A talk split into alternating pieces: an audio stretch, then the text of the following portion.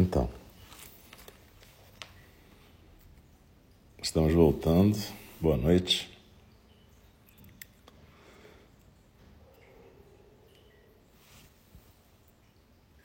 Estamos aqui voltando no nosso segundo programa dessa noite de quarta-feira, 5 de outubro de 2022. A gente está prestes a dar início à fala do Dharma aqui no nosso Zendô virtual de NND. E a gente. Eu lembro que toda quarta-feira a gente tem um professor de NND compartilhando a sua investigação do Dharma, a sua prática do Dharma aqui na meditação e também na fala do Dharma. Então, a gente está vendo cada uma, cada uma de nós está vendo textos diferentes e vivendo textos diferentes. E eu sugiro que todo mundo que puder acompanhe essas versões de prática, né? Porque o Diego, Rafa, o Ananto, o Roberto, cada um está estudando um texto e está compartilhando nas quartas-feiras. A gente tem feito um rodízio aqui. Então, eu agradeço muito aos meus companheiros de prática, os outros professores de NG, pela sua dedicação e realmente convido a todos e todas e todos a participarem sempre. Bom, voltando à nossa questão aqui, a gente tem lido, eu tenho lido o Sutra de Vimalakirti e eu lembro também sempre que a fala do Dharma é uma prática de zazen, tanto para quem está lendo como para quem está ouvindo. Então a gente fica na postura de zazen, a gente presta atenção na respiração, a gente não lida com a fala do Dharma como se fosse uma aula comum. Não é uma coisa para tomar nota, não é uma coisa para ficar conversando na cabeça com a pessoa que está conduzindo. Na verdade, é para deixar as palavras da fala do Dharma bailarem com a respiração e deixar isso fluir na gente. Depois, com mais vagar, se você tiver esse tipo de desejo, você pode escutar de novo. Fica tudo gravado aqui no Showreel do Mix ou também no SoundCloud. E você pode escutar, ler também, se você tiver uma versão escrita, tomar nota. Depois pode escrever um e-mail para a gente ou para mim, para a gente conversar a respeito de qualquer questão. Então, na verdade, agora é um momento diferente, é um momento para a gente prestar atenção na postura, na respiração e deixar, como eu disse, as palavras serem mais um elemento que flui através de nós. Beleza? Então, eu agradeço a presença de cada uma aqui. E lembra, então, postura, zazen, respiração e deixar fluir do jeito que puder essa atenção plena. A gente normalmente recita no começo da fala do Dharma o verso que a gente chama de um verso de chamar a atenção, um verso de abertura do Dharma, um verso de intenção de estar presente. E no final a gente recita os quatro votos dos Bodhisattvas para colocar uma intenção para o resto da nossa semana. Normalmente a gente repete junto esse verso da abertura do Dharma e os quatro votos. Com as mãos em gachô, ou seja, as mãos é, como se fosse uma prece, mãos em prece diante do rosto, e a gente recita juntas.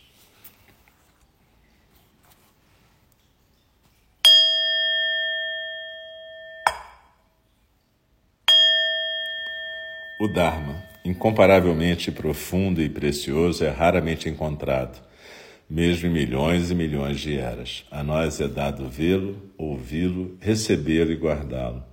Oxalá possamos verdadeiramente compreender e praticar o significado das palavras do Tathagata. O Dharma, incomparavelmente profundo e precioso, é raramente encontrado, mesmo em milhões e milhões de eras. A nós é dado vê-lo, ouvi-lo, recebê-lo e guardá-lo. Oxalá possamos verdadeiramente compreender e praticar o significado das palavras do Tathagata. O Dharma, incomparavelmente profundo e precioso, é raramente encontrado, mesmo em milhões e milhões de eras. A nós é dado vê-lo, ouvi-lo, recebê-lo e guardá-lo. Oxalá possamos verdadeiramente compreender e praticar o significado das palavras do Tathagata.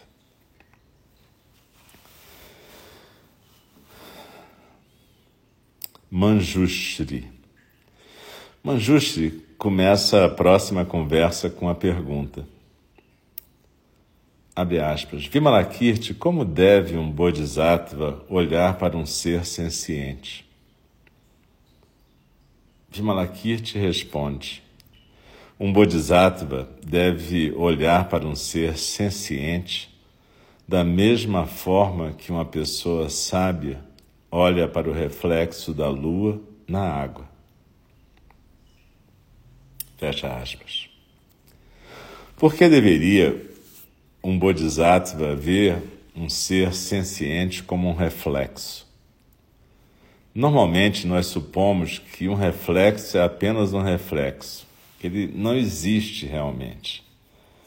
Entretanto, mesmo que um reflexo não exista realmente, é impossível negar que a gente pode ver a lua refletida na superfície de uma água tranquila.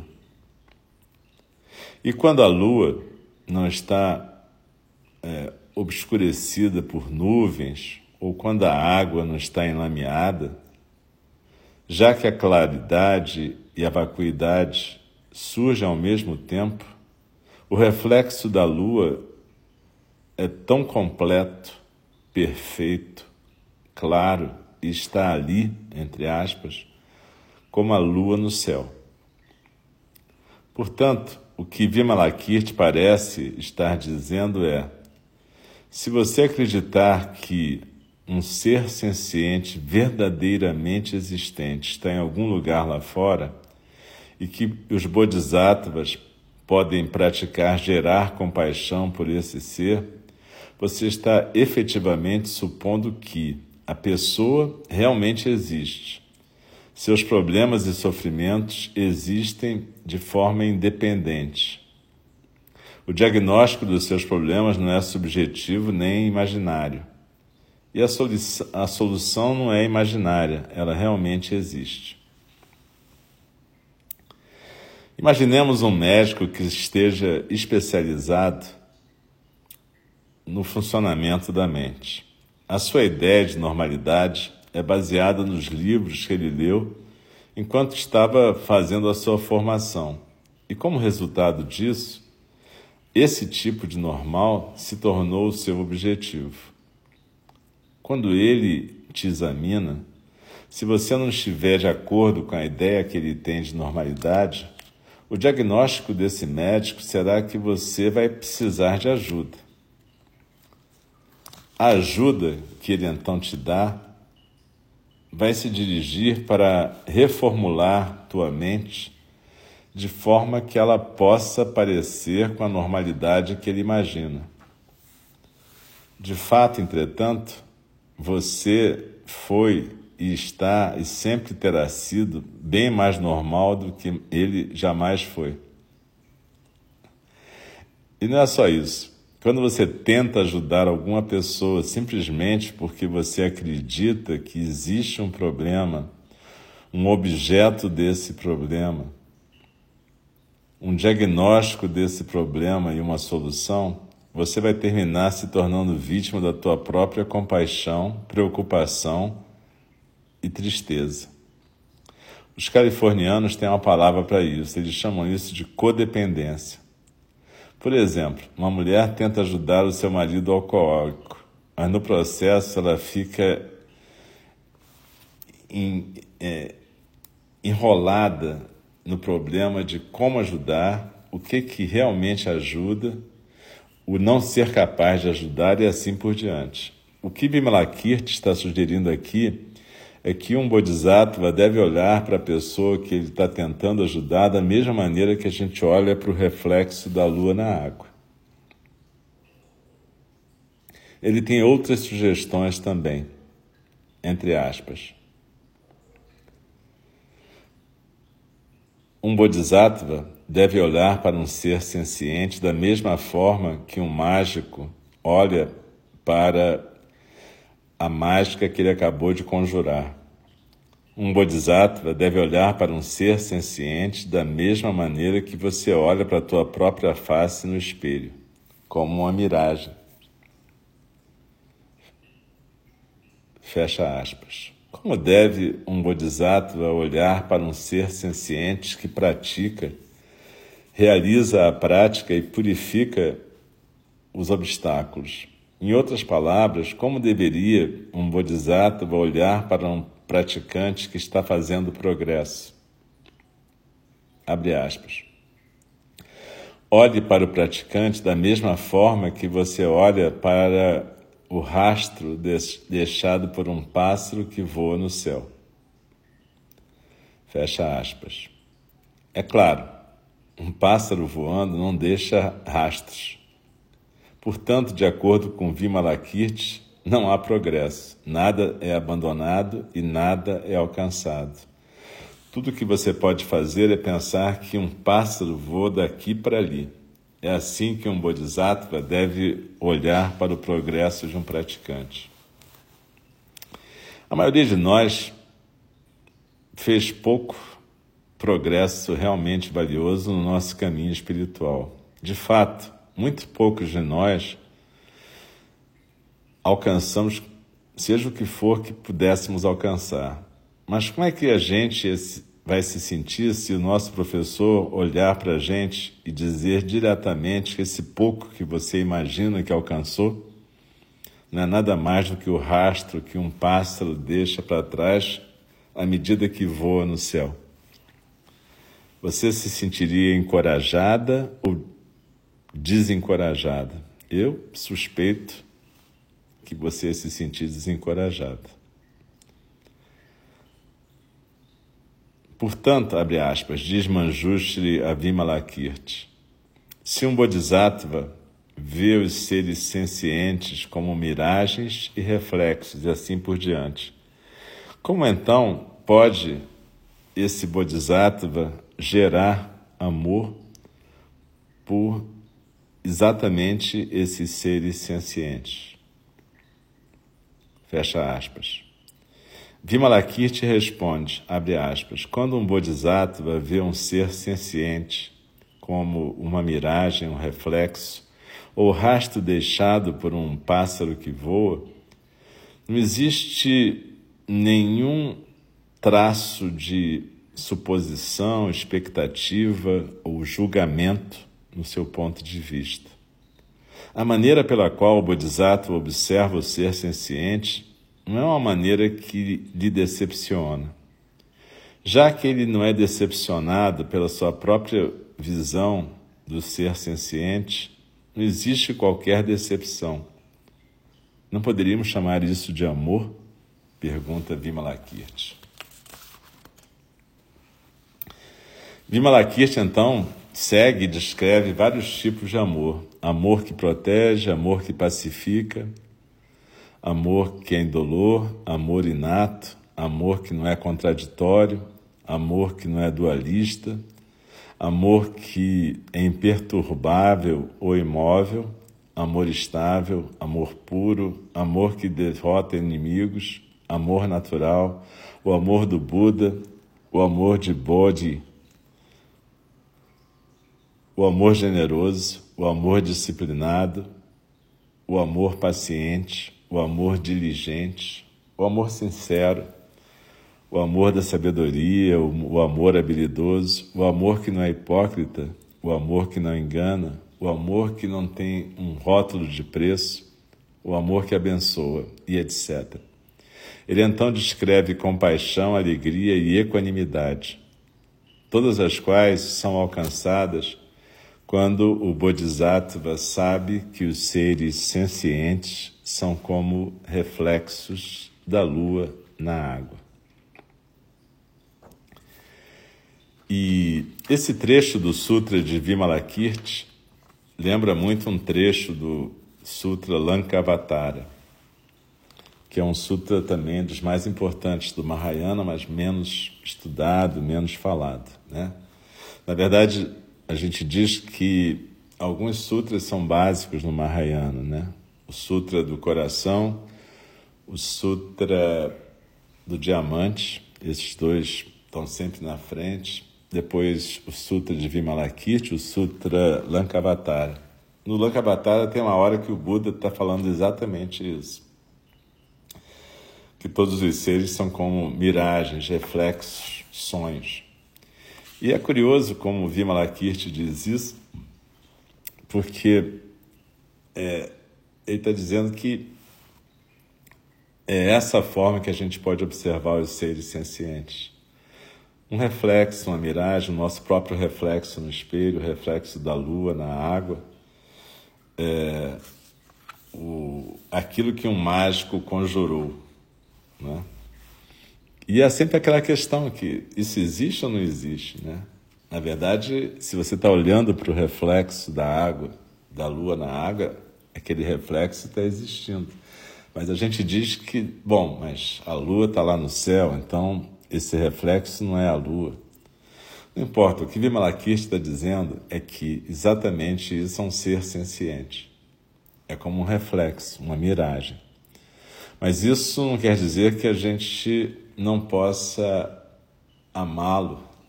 E muito pelo contrário. É exatamente porque a gente entende essa natureza que a gente não se decepciona. Um bodhisattva não, não se decepciona porque ele não tem expectativa, julgamento ou suposição de como deve ser o reflexo ou como deve ser essa miragem. Ele apenas aceita, ou ela apenas aceita, a existência dessa miragem, que ela está chamando por um nome. E a partir daí, ela vai não se agarrar a um julgamento, a uma hipótese, a um tipo de expectativa e, portanto, não vai se decepcionar.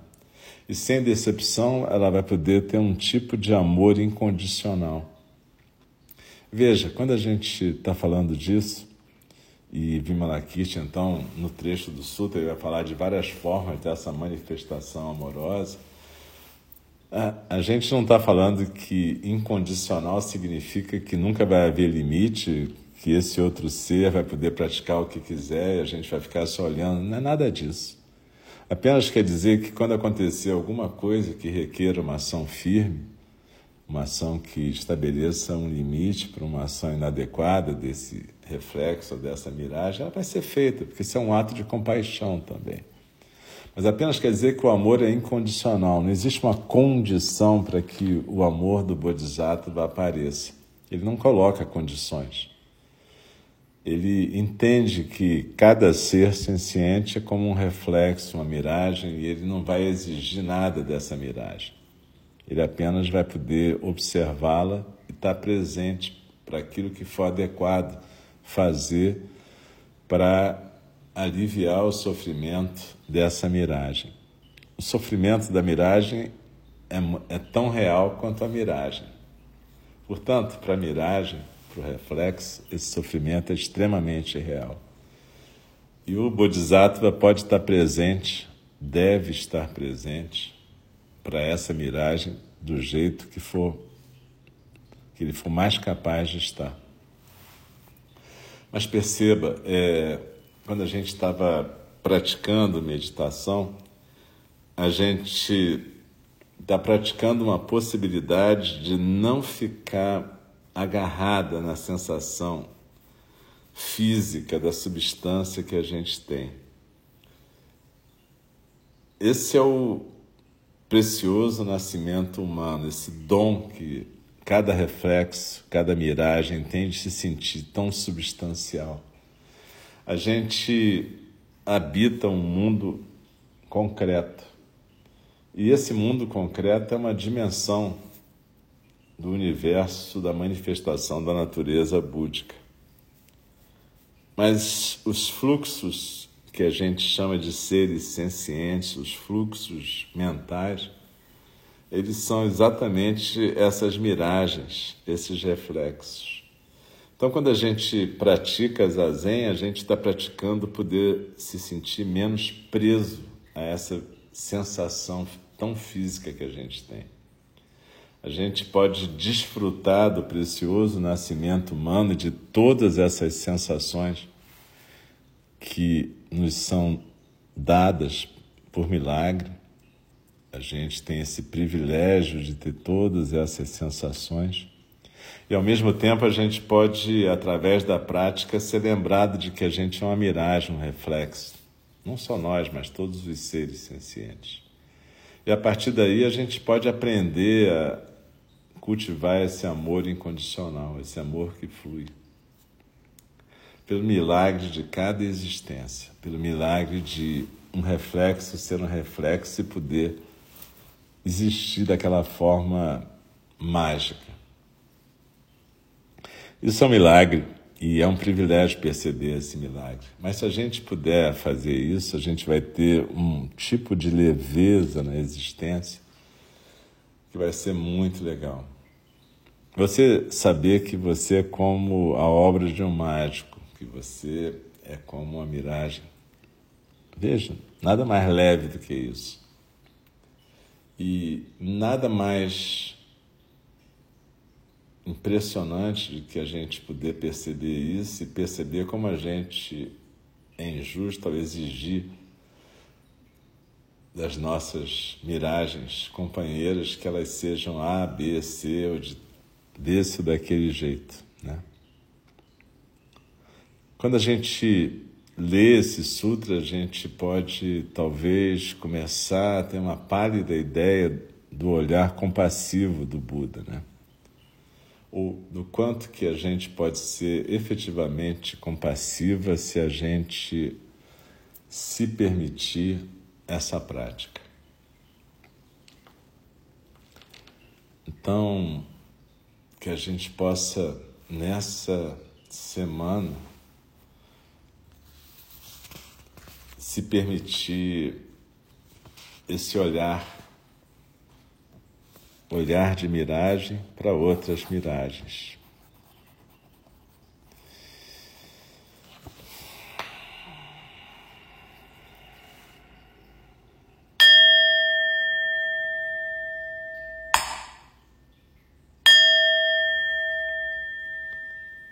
As criações são inumeráveis, faço o voto de libertá-las as ilusões são inexauríveis, faço o voto de transformá-las. A realidade é ilimitada, faço o voto de percebê-la. O caminho do despertar é insuperável, faço o voto de corporificá-lo. As criações são inumeráveis, faço o voto de libertá-las.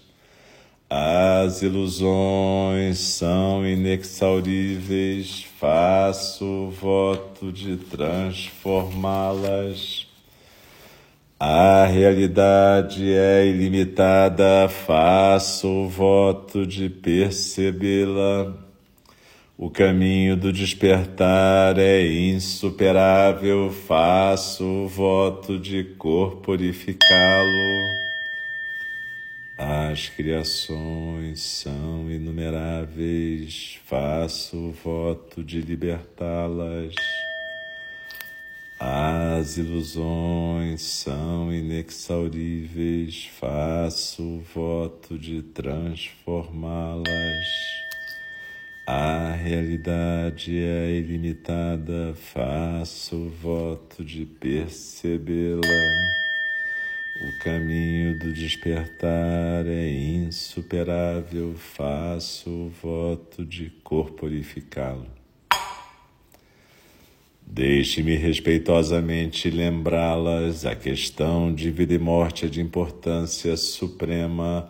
O tempo passa e a oportunidade é perdida. Vamos despertar, despertar, preste atenção.